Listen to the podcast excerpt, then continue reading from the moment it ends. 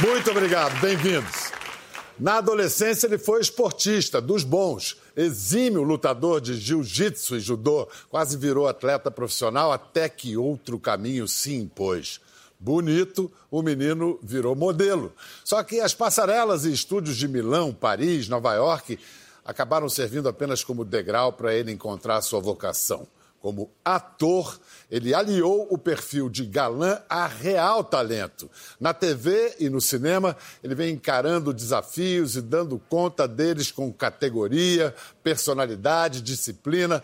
O cara não para, praticamente não tira férias. A agenda dele está tomada até 2020. Agora ele é também produtor de cinema. Bom, seu mais recente lançamento está em cartaz no Globoplay, a série Ilha de Ferro, em que ele vive um homem angustiado, cindido entre dois mundos. Rapaz, é sempre bom conversar com esse ator corajoso que se entrega com toda paixão a seu ofício. Recebam Cauã Raymond!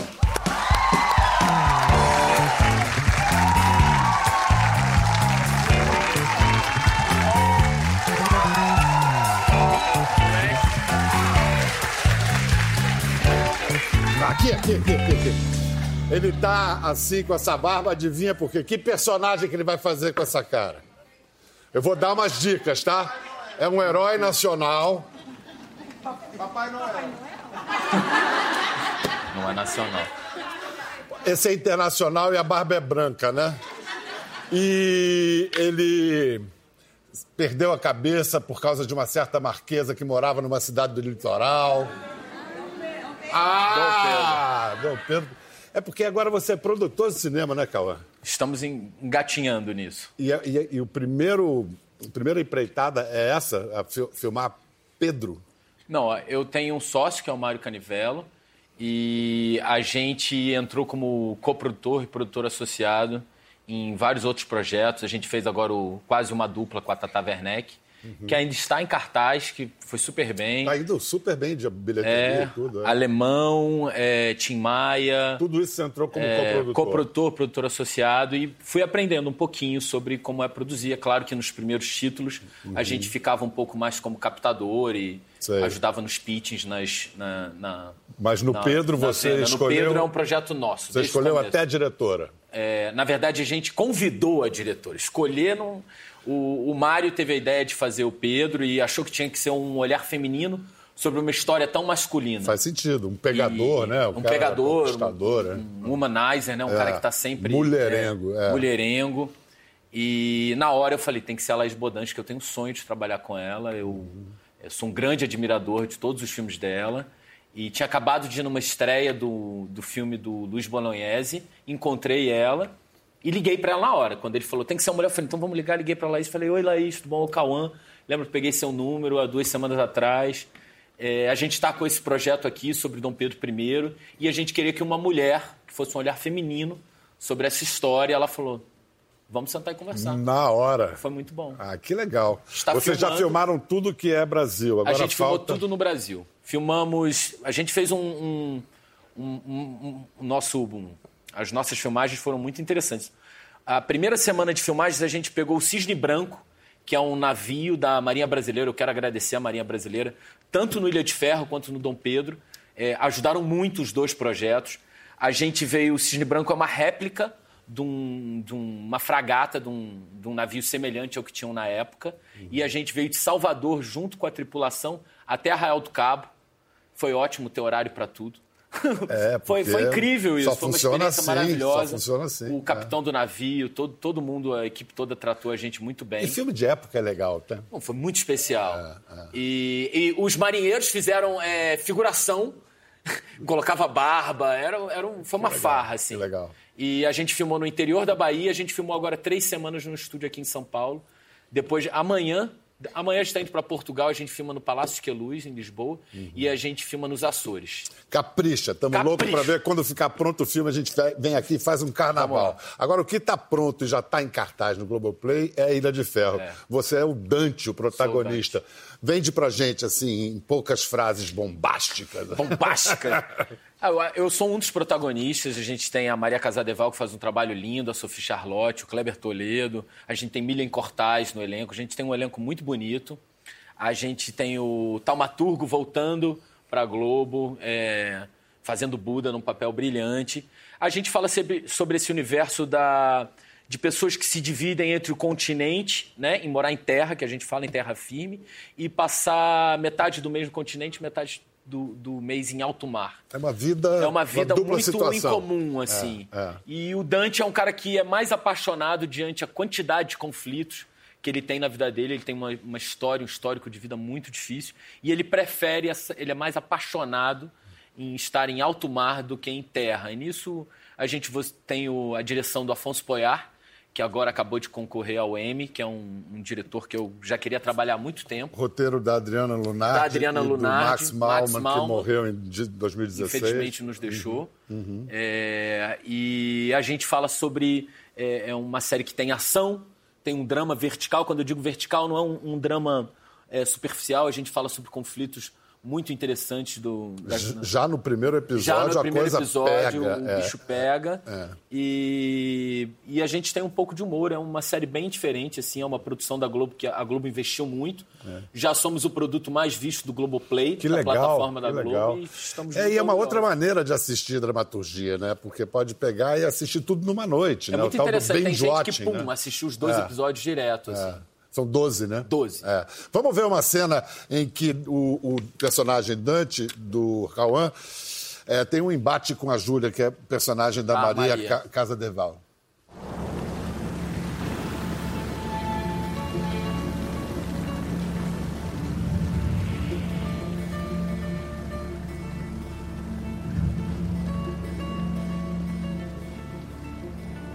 Tem um cara que diz se você olha muito pro abismo, o abismo olha de volta pra você.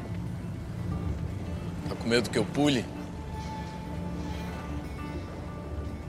Agora que eu sou gerente dessa plataforma, até a sua vida é responsabilidade minha. Não tá nem aí pra porra da minha vida. Tá nem aí pra 137, tá nem aí pra porra nenhuma. Você é uma filhinha de ministro que veio e tomou meu lugar. É isso que você é. Tua filhinha de ministro aqui tem três alternativas e a primeira é te mandar merda. A segunda é mandar um relatório pra Terra alegando que você é mentalmente instável pra trabalhar a bordo. E se eu fuder a tua cabeça. Minha carreira já não tá lá, essas coisas.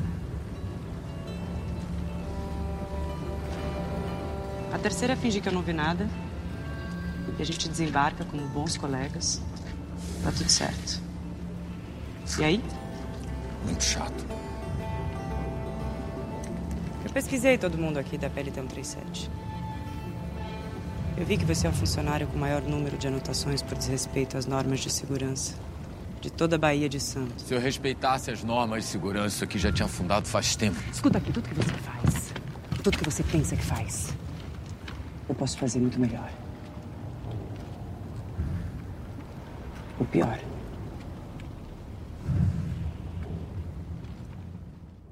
Aplausos! Aplausos para os dois atores e para uma direção. Super atmosfera, né? É, muito legal. Um climão. E essa frase, fiquei sabendo, não sabia. Essa frase que abre a sequência, quando ela diz: se você olha muito para o abismo, o abismo olha de volta para você, é do filósofo alemão Nietzsche, Frederico Nietzsche. Você se preparou, assim, você foi a uma plataforma, você passou uma noite, passou um tempo, conversou com as pessoas. O nível de periculosidade de uma plataforma é o mesmo de uma usina nuclear. Então a gente tem que fazer um curso só para poder entrar. É muito difícil filmar numa plataforma, porque são milhões de, de dólares para parar a produção para poder. Então isso aí é uma, uma Isso é uma cidade cenográfica É. maravilhosa, super bem feita. Muito O- verossímil. Muito verossímil. O trabalho de pós da equipe de pós também é incrível. E a gente filmou num navio plataforma, a gente filmou em algumas usinas, refinarias, que traziam essa, é- essa sensação de que a gente estava numa plataforma. Mas a gente acabou não indo para alto mar. A gente vai agora na segunda temporada. Já estamos filmando a segunda temporada e já temos uma terceira encomendada. Então, Então deu certíssimo. é, gente tá- Mas o que explica um cara preferir passar o tempo lá? Ele está fugindo de alguma coisa. Ele está fugindo de muita coisa. O Dante é muito amaldiçoado, assim. É, acho talvez um dos personagens mais sombrios que eu já fiz. Então, foi um dos motivos pelo qual me apaixonei pelo projeto, uhum. porque eu achei muito rico o personagem, achei muito rica também a, a, forma como as personagens femininas se apresentam. Achei interessante essa coisa de desse cara ser extremamente machista e de repente ele é comandado por uma mulher e ele era um cara capaz de ocupar aquele lugar. Ele não era um cara incapaz. De repente ele encontra uma pessoa tão capaz quanto ele e é. se apaixona por Até ela. bem pouco tempo, quer dizer, bem pouco tempo, sei lá, uma década, duas décadas, Há 20 anos era uma raridade uma mulher trabalhando numa plataforma. É. A gente tem aqui na plateia uma profissional disso. Cadê? Talita de Oliveira, ela é engenheira de perfuração, já foi chefe de operações de uma plataforma de petróleo. Talita, bem-vinda, querida. Mulher, mulher não é mais exceção em plataforma, não? Qual é a proporção, assim, mais ou menos? Então, é, quando eu comecei a embarcar, eu foi mais ou menos há, há uns oito anos atrás. É, no meu primeiro embarque, éramos, era, a relação era mais ou menos de três mulheres. No meu primeiro embarque, eu era única, nós tínhamos três mulheres somente. Para quantos pra homens? 150 homens, mais ou uh. menos, a bordo. Hoje em dia, está melhorando muito, é, mas a gente ainda consegue dizer assim que a relação ainda está bem baixa, porque deveria ser, vamos colocar assim deve estar numa relação mais ou menos de 12 para 150. Mas você 15. viveu as dificuldades, é, digamos, normais que se vive numa plataforma ou você viveu dificuldades específicas por ser mulher? É, Não então, pensa tanto assim. então, quando. Não, tiveram algumas dificuldades, eu acho que mais por ser nova que eu senti. É... Borracha, né?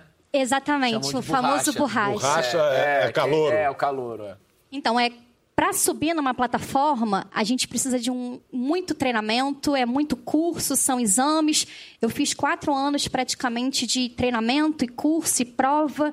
É, são treinamentos rigorosíssimos. Tem treinamento de psicológico também, de cabeça? Hoje em dia, a minha empresa está trabalhando muito com os fatores humanos, né? Porque porque é... é uma situação de confinamento. Os efeitos do confinamento devem se manifestar. Como é. e em quanto tempo começam a aparecer? Então, é, como diz assim, eu sou uma pessoa muito calma, né? Mas como que essa pessoa calma trabalha, é, agiria sobre uma situação de pressão, né? Então, assim, agora os fatores humanos estão aparecendo muito.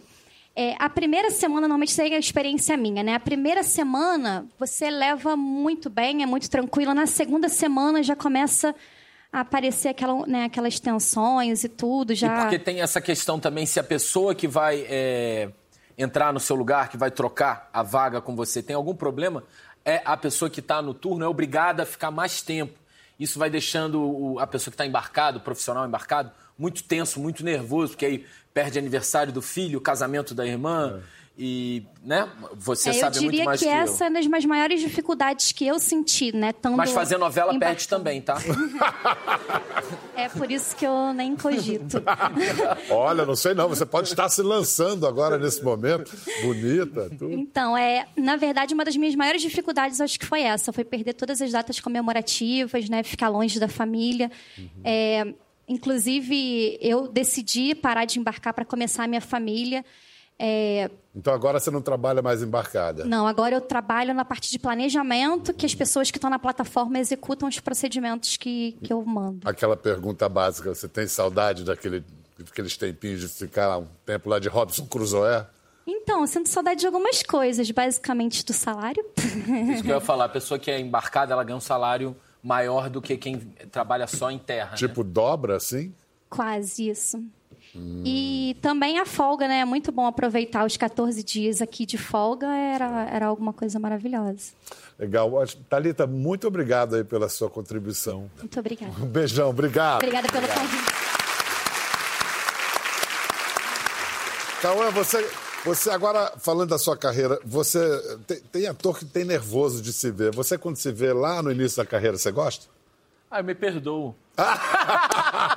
que homem generoso, né? Eu. Então vamos ver é, dois momentos do Cauã. É... Ai, ai, ai. Do in... Não, tá vai bom, ser bom, vai lá, ser bom. Vamos lá.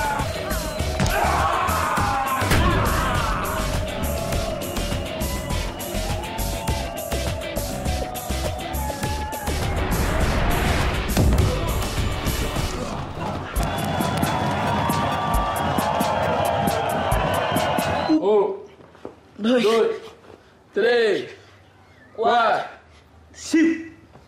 Seis. Puxa. Pra você tá firme. Ô, meu quero ver tu sair daqui. Ah. Se ligou? Sabe o que, que você fez de errado? O quê? Você não botou o gancho. Quando você coloca o gancho aqui, Ah.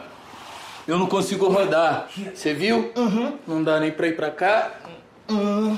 Agora aperta. Só sai batendo.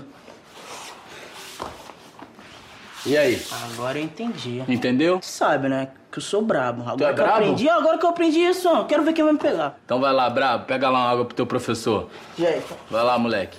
Muito legal. Pedrinho Maia. Você não precisa nem se perdoar. Na, na primeira cena da Cor do Pecado, Ah, praticamente outra legal, pessoa, é, né? é muito legal. Menino. Você tinha que idade ali? Era bem menino, né? Tinha 24. E aí, o- no personagem da regra do Aí jogo. era não, esse aí é minha última novela. A regra do jogo. João Manuel. Mas aí ele tava, era um, lutador que fazia um projeto de que inclusão tinha um social. projeto social, é. Sei. A tua experiência, você quase foi, virou mesmo atleta profissional. Quase. Eu cheguei a dar aula dois anos em Nova York, quando eu estava estudando para ser ator. Eu ganhei uma bolsa de estudos para estudar acting fora. Faixa preta. Faixa, era. não, eu era faixa roxa, faixa marrom na época. Sei. E aí eu tinha 20 anos, eu peguei a faixa preta com 22. Mas aos 20 anos eu já tinha decidido que eu não, Não ia ser não queria. Fui, fui campeão norte-americano nessa época, foi o último campeonato que eu entrei. Aí eu ganhei um cinturão desses que o pessoal ganha hoje, assim, eu achei legal. Na- no, no Brasil davam medalha, mas nos Estados Unidos davam um cinturão. Lutava em inglês, hein? Lutava em inglês. É, é incrível. Mas olha só, essa experiência como lutador te preparou mais assim como pessoa ou como ator?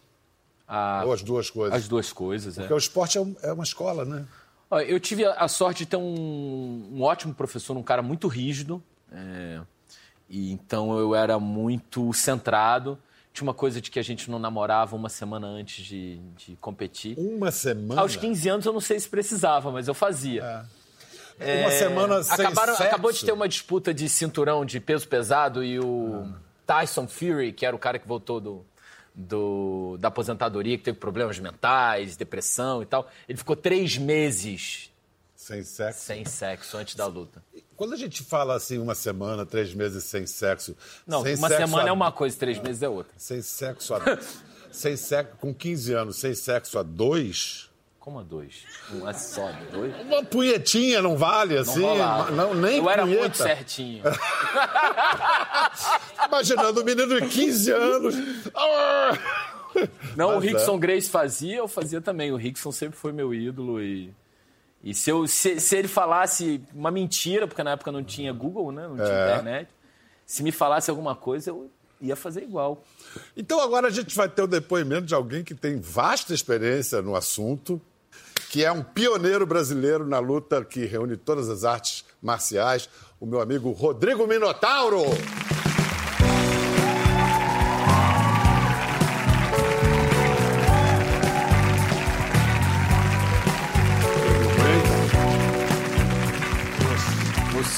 Tem que, que altura 1,90, né? Você é mais alto que ele, Biel. 91. 1,91. Eu tinha, né, Biel? Você tem quanto, Biel? Eu tenho 1,90. Eu tinha 1,92. Já estou em franco processo de encolhimento. É. Mas você continua com 1,91. Você está você tá com que idade, Rodrigo? 42. É, tá jovem ainda. E, e você já se conhece, obviamente. Claro, Já, claro. já. É. Black Belt. Você agora é embaixador, quer dizer, tirou o kimono, botou o terno. O que faz, o que faz o embaixador do UFC? Então, a gente se comunica com uns 85 atletas que representam o Brasil hoje em dia. Descoberta de novos talentos. um 85 atletas, que você diz, representa entre o Brasil homens e mulheres? Entre homens e mulheres. Sei. Quantos Que é- homens e quantas mulheres, mais ou menos? Ah, 70% homens. Uhum. Mas está bem crescente, é crescente. E hoje em dia. Não, agora Elas só, estão só dá dominando. mulher. É. Elas, É. tão- elas estão dominando. São duas campeãs mulheres atualmente. Nós só temos dois cinturões no Brasil. Amanda Nunes, incrível campeãzíssima. ela. né? Ela e a Chris Bock, que vão lutar agora, dia 29 de dezembro. Vão lutar as duas si. vão lutar entre si, as duas brasileiras. A luta mais importante do ano de mulheres vão ser entre brasileiras. E você foi de uma grande geração, o início de uma grande geração, depois veio o Anderson e tudo. Por que, que as mulheres passaram à frente? O que, que aconteceu? Ah, elas se prepararam, né? Na realidade, é um fenômeno que acontece. a mulher procurou a arte marcial para perder peso. Sério? Entendeu? Ela procura uma aula de, de, de Muay Thai, a mulher perde 950 calorias. Uma aula de spinning você perde 600. Viu, então, a garotas? mulher, então a mulher começou a praticar Muay Thai, que é, uma, que é legal, sem contato, sem bater.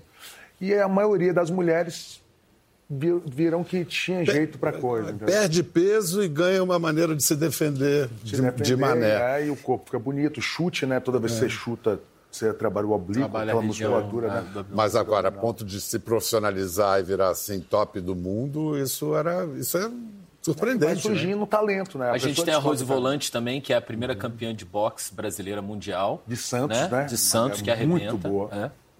Então você, eu interrompi você no meio da resposta. O embaixador, então, Então eu faço essa parte de comunicação com os atletas, né? Como eu sou mais conhecido na mídia, a maneira que eles vão falar, a maneira que eles vão se E promover. conhece também tudo, né? Tudo, já passei por todo o processo, Sabe já ganhei quatro conselho, títulos mundiais na carreira. Então sei dar o conselho pro garoto, não, essa, essa luta você promove assim, a gente vai fazer assim. Você transava antes da luta? Então, rapaz. Pergunta- vai lá, velho. Olha só. Eu, fico, eu fazia um jejum. Mi- Jejum de uma semana básico. É básico, básico de uma semana. E uma vez. E no camp também não pode No mulher. camp tá- Camp é o período de treinamento anterior à Mas Mas luta. aí Três o camp é o quê? É um mês? Três meses. Três meses o camp. Assim, assim, você pode. Mas ela não pode ficar entrando no teu camp para não te distrair. E Uma vez eu fui fazer uma luta em 2004 no Japão, foi a luta mais importante. E eu fiquei, eu era um, eu fiquei um monge. Eu lembro que eu tinha uma namorada que ela entrava lá em casa, eu me escondia. Eu me escondia, ela batia na porta e eu ficava ali, nem- mal respirava pra ela ir embora. Ela pensava que eu não estava em casa. Aí chegando, e ela era bonitona, pai. Chegando, eu fui três semanas assim, gente, tava entrando na quarta semana, ela foi me levar no aeroporto. Peguei Ah, a que menina. desgraça. Estraguei tudo. No carro? Não, ela- quando ela chegou no meu quarto pra me ganhar a luta, ganhar. Ganhou, ah, que bom. Então, Mas vem cá, agora depois as da. meninas, será que também ficam sem? Não, Boa pergunta. Boa pergunta, hein? Será que elas também É, fazem? Acho que sim, né? Não sei. Falam os japoneses que. Acho que a- o, o dispêndio de energia é equivalente. O que vocês acham, meninas? É. Tem uma ali que tá fazendo um não. assim. ela, ela não ficaria, ela não ficaria. Mas vamos em frente. É, vamos ver uma luta que é uma luta histórica do Minotauro. É, foi em 2002. Você deve ter visto essa luta. Era uma luta contra o Bob Sapp. Pop, sabe? He has no experience and he's just going to get better. Oh! Goodbye!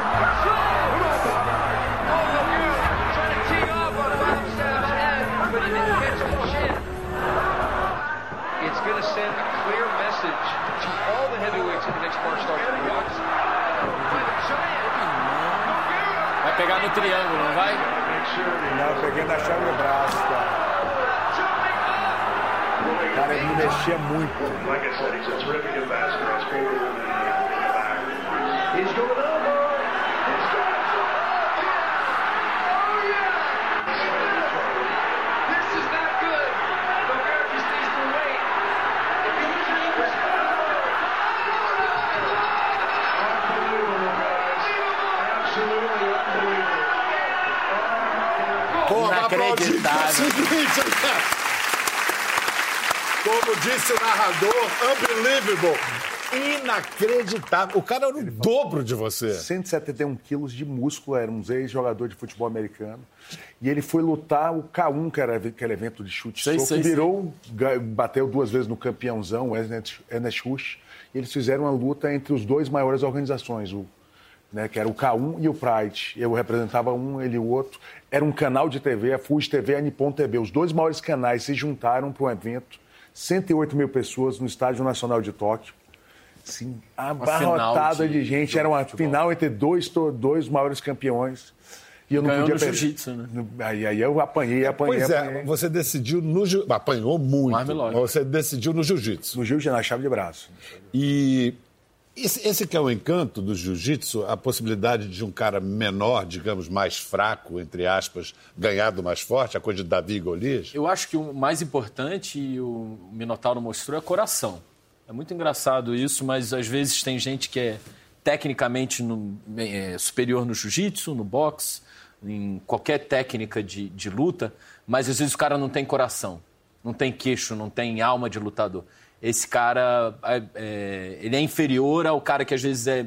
Você me corrige, tá? Não, é se, o- se o cara que às vezes é, é- não tem tanta técnica, mas ele tem coração de lutador. Coração e queixo, você falou. Não, coração, porque é, é, o que o Minotauro mostrou depois de lutar contra um cara é, muito mais forte, muito mais pesado, é, muito experiente, campeão. é, ele mostrou coração, além de técnica, né? Inacreditável. Agora, a vida preparou esse cara, né? Preparou de uma maneira bruta. Criança, ele foi atropelado, ficou entre a vida e a morte. Foi atropelado por um caminhão, né? Ah, foi a primeira luta do Minotauro. Um caminhão contra uma criança de que idade? 11 anos de idade. 11 anos. Fiquei 11 meses e meio no hospital. 11 meses e meio no Ah, hospital. Aí, Vitória da Conquista, um caminhão dando ré, a gente estava brincando no fundo. Eu caí, ele pegou na minha perna esquerda, ruptura total do meu tendão de Aquiles. com 11 anos. A minha primeira vértebra da coluna L5S1 partiu, diafragma. De- depois de um caminhão, esse negão aí é mole. né? Tranquilo, não, mas, tem problema. Assim, eu vou te falar, isso ajuda, me ajudou muito psicologicamente nas lutas. É, depois de Totalmente. passar. Não, e tem outro detalhe. Brincando com o irmão, ele botou a te- meteu uma tesoura no seu olho direito e você perdeu a Ele visão. não é teu. A gente brincando, foi até na minha própria mão, ele puxando, Sei. a gente brincando. Foi o Eu- direito? eu- direito. Eu perdi minha visão do olho direito até os meus 14 anos. Eu não enxergava nada. Eu coloquei uma lente intraocular, aquela lente dentro do Recuperou? olho. Recuperei até pouco tempo atrás. Mas lutando. Lutando. eu- Lutando, a a mão esquerda não tinha, do adversário não tinha uma Sempre me avenida, não? incomodou, sempre me incomodou, sempre me incomodou. Mas a gente, né? Isso é assim, coração. Isso é coração. Era Por isso vontade, que, né? que esse cara vira filme, documentário. Agora, é- agora tem uma série que você está apresentando no canal Combate, chama Viver para Lutar, e que é a sua pesquisa dos diversos tipos de luta que te- tem no mundo todo, é isso? É isso. A gente produz, todo ano o UFC Brasil produz, produz oito documentários. né? E um desses é o Viver para Lutar.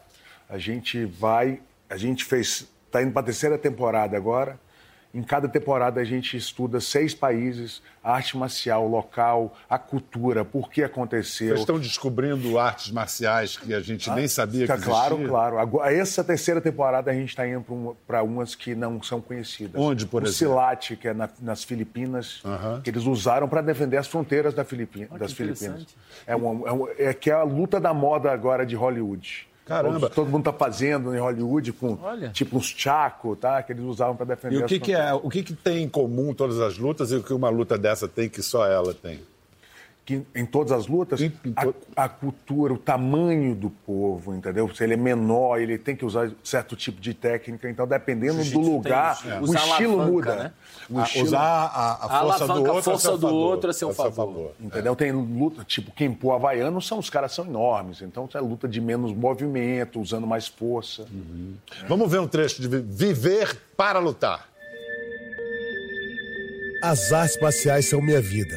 Vim do Brasil para encontrar mestres e para ver com meus próprios olhos os grandes lutadores em ação.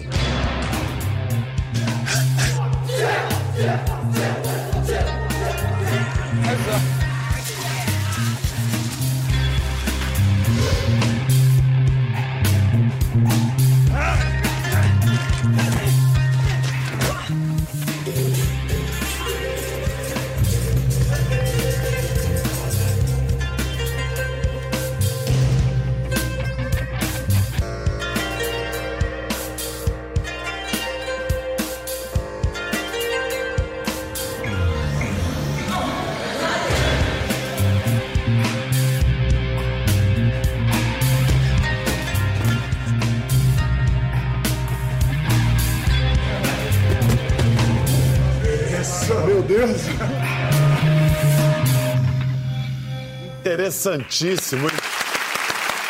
E a gente ficou aqui porque é, essas, essas lutas são todas muito telegênicas, né? Da filme. é, é, é, todo mundo gosta de assistir. Filme de boxe é um gênero próprio do cinema, né? Claro, são clássicos, né? Um A gente acabou de ter um, o né? Éder Joffre, né? Com É o isso, Daniel de acabou. Oliveira. Isso. é, dirigido pela Alvarenga. O Touro Indomável, o grande clássico, né? A, a menina de ouro do Clint É Eastwood, lindo. ele não conseguia é, orçamento, ele não conseguia grana, porque todo mundo dizia, não, Não, quem vai assistir? ninguém mais vê filme de boxe. O cara ganhou o, o Oscar, É ganhou rios de dinheiro. Mas você conheceu, você e seu irmão conheceram o Félix Savon. Ele, ele- por que, que esse cara é uma espécie de lenda no boxe? Então, no bo- É do boxe, do né? boxe. É um cubano que foi a, a- foi a figura que Fidel Castro usou, que ele- o comunismo usava o esporte né, para poder né, divulgar o sistema. Sempre. Então, o Fidel Castro era o linha de frente dele, era o cara mais midiático. E ele foi três vezes campeão olímpico, seis vezes campeão mundial. E hoje eu estava lá gravando com ele, ele não tem dinheiro para consertar o teto da casa dele. Ele mora em Havana ainda? Mora em Havana e tá, tá pobre, porque acabou, né? O, o sistema não deu certo e está muito pobre.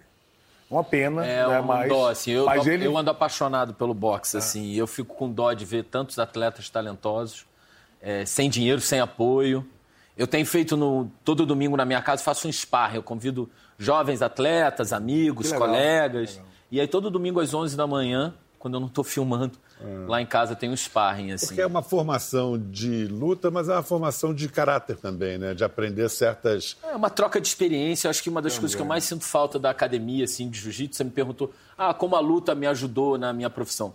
Me deu respeito pela hierarquia. Eu tenho um respeito absurdo pela hierarquia, pela experiência, pela sabedoria. Acho que não é uma coisa que a gente admira muito hoje. Acho que o- as redes sociais, o Instagram, ele valoriza muito a juventude e não tanto o conhecimento. Acho que a luta, é, você me corrige, Isso. mas eu acho isso muito importante Totalmente. pegar um cara que nem o Minotauro, que está agora orientando jovens atletas, jovens campeões, é, jovens campeãs, né, mostrando como foi o caminho.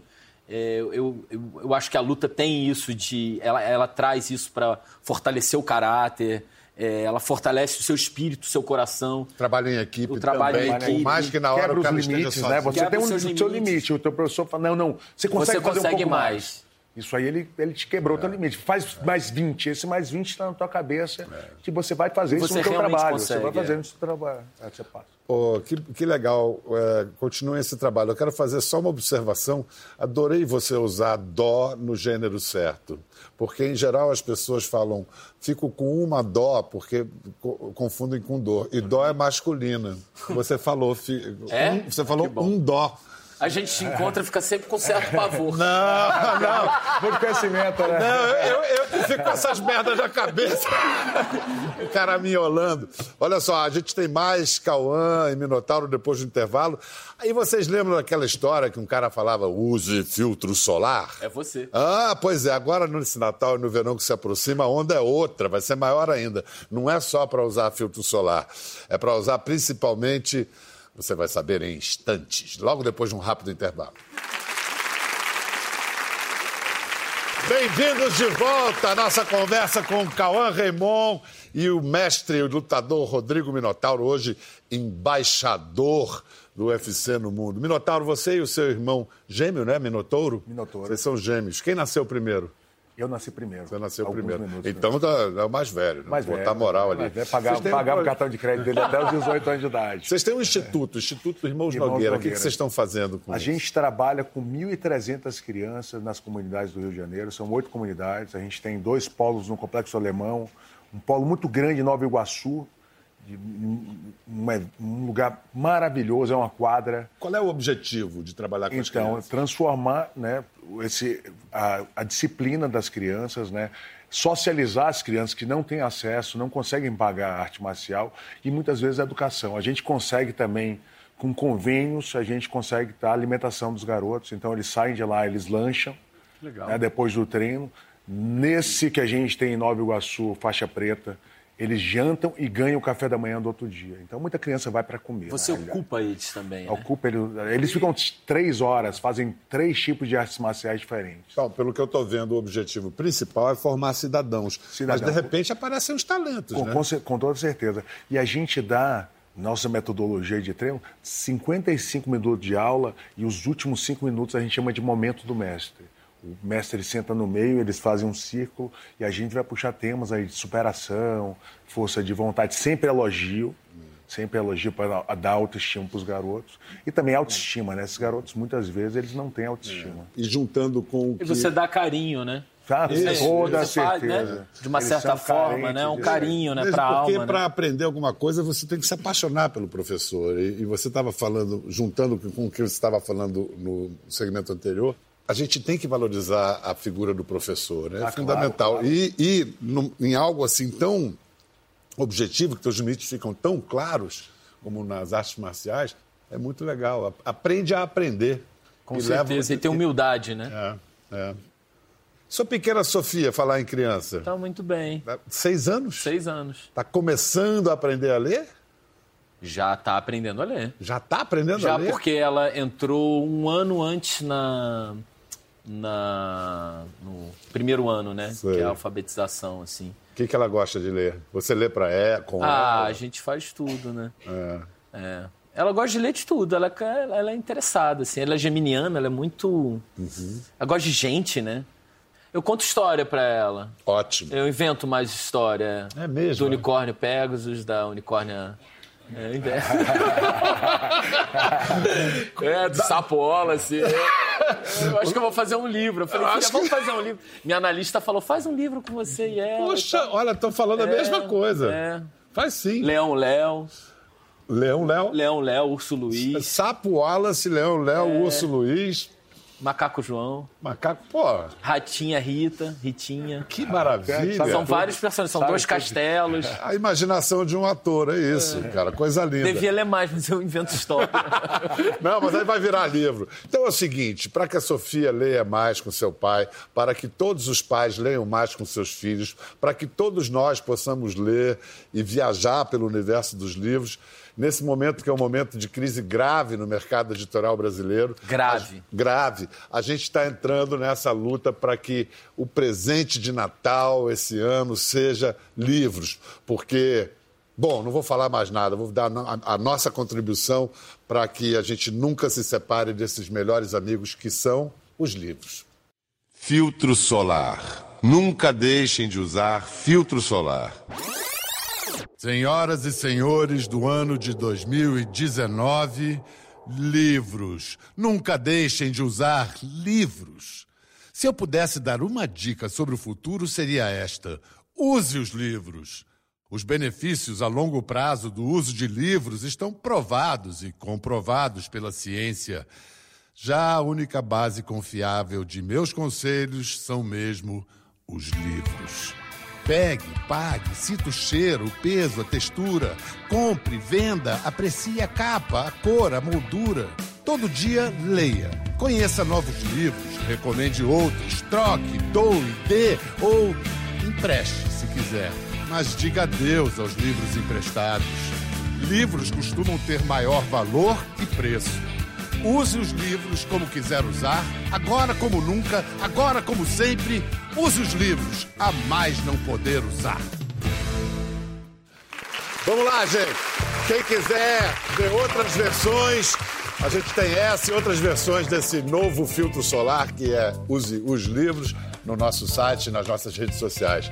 Rodrigo Minotauro, muito obrigado. Obrigado, você. Continue fazendo esse trabalho bonito. Cauã Raimond, boa viagem para Portugal.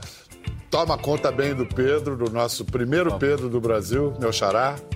Brigadão. Até a próxima. Valeu! Quer ver mais? Entre no Globoplay. Até a próxima.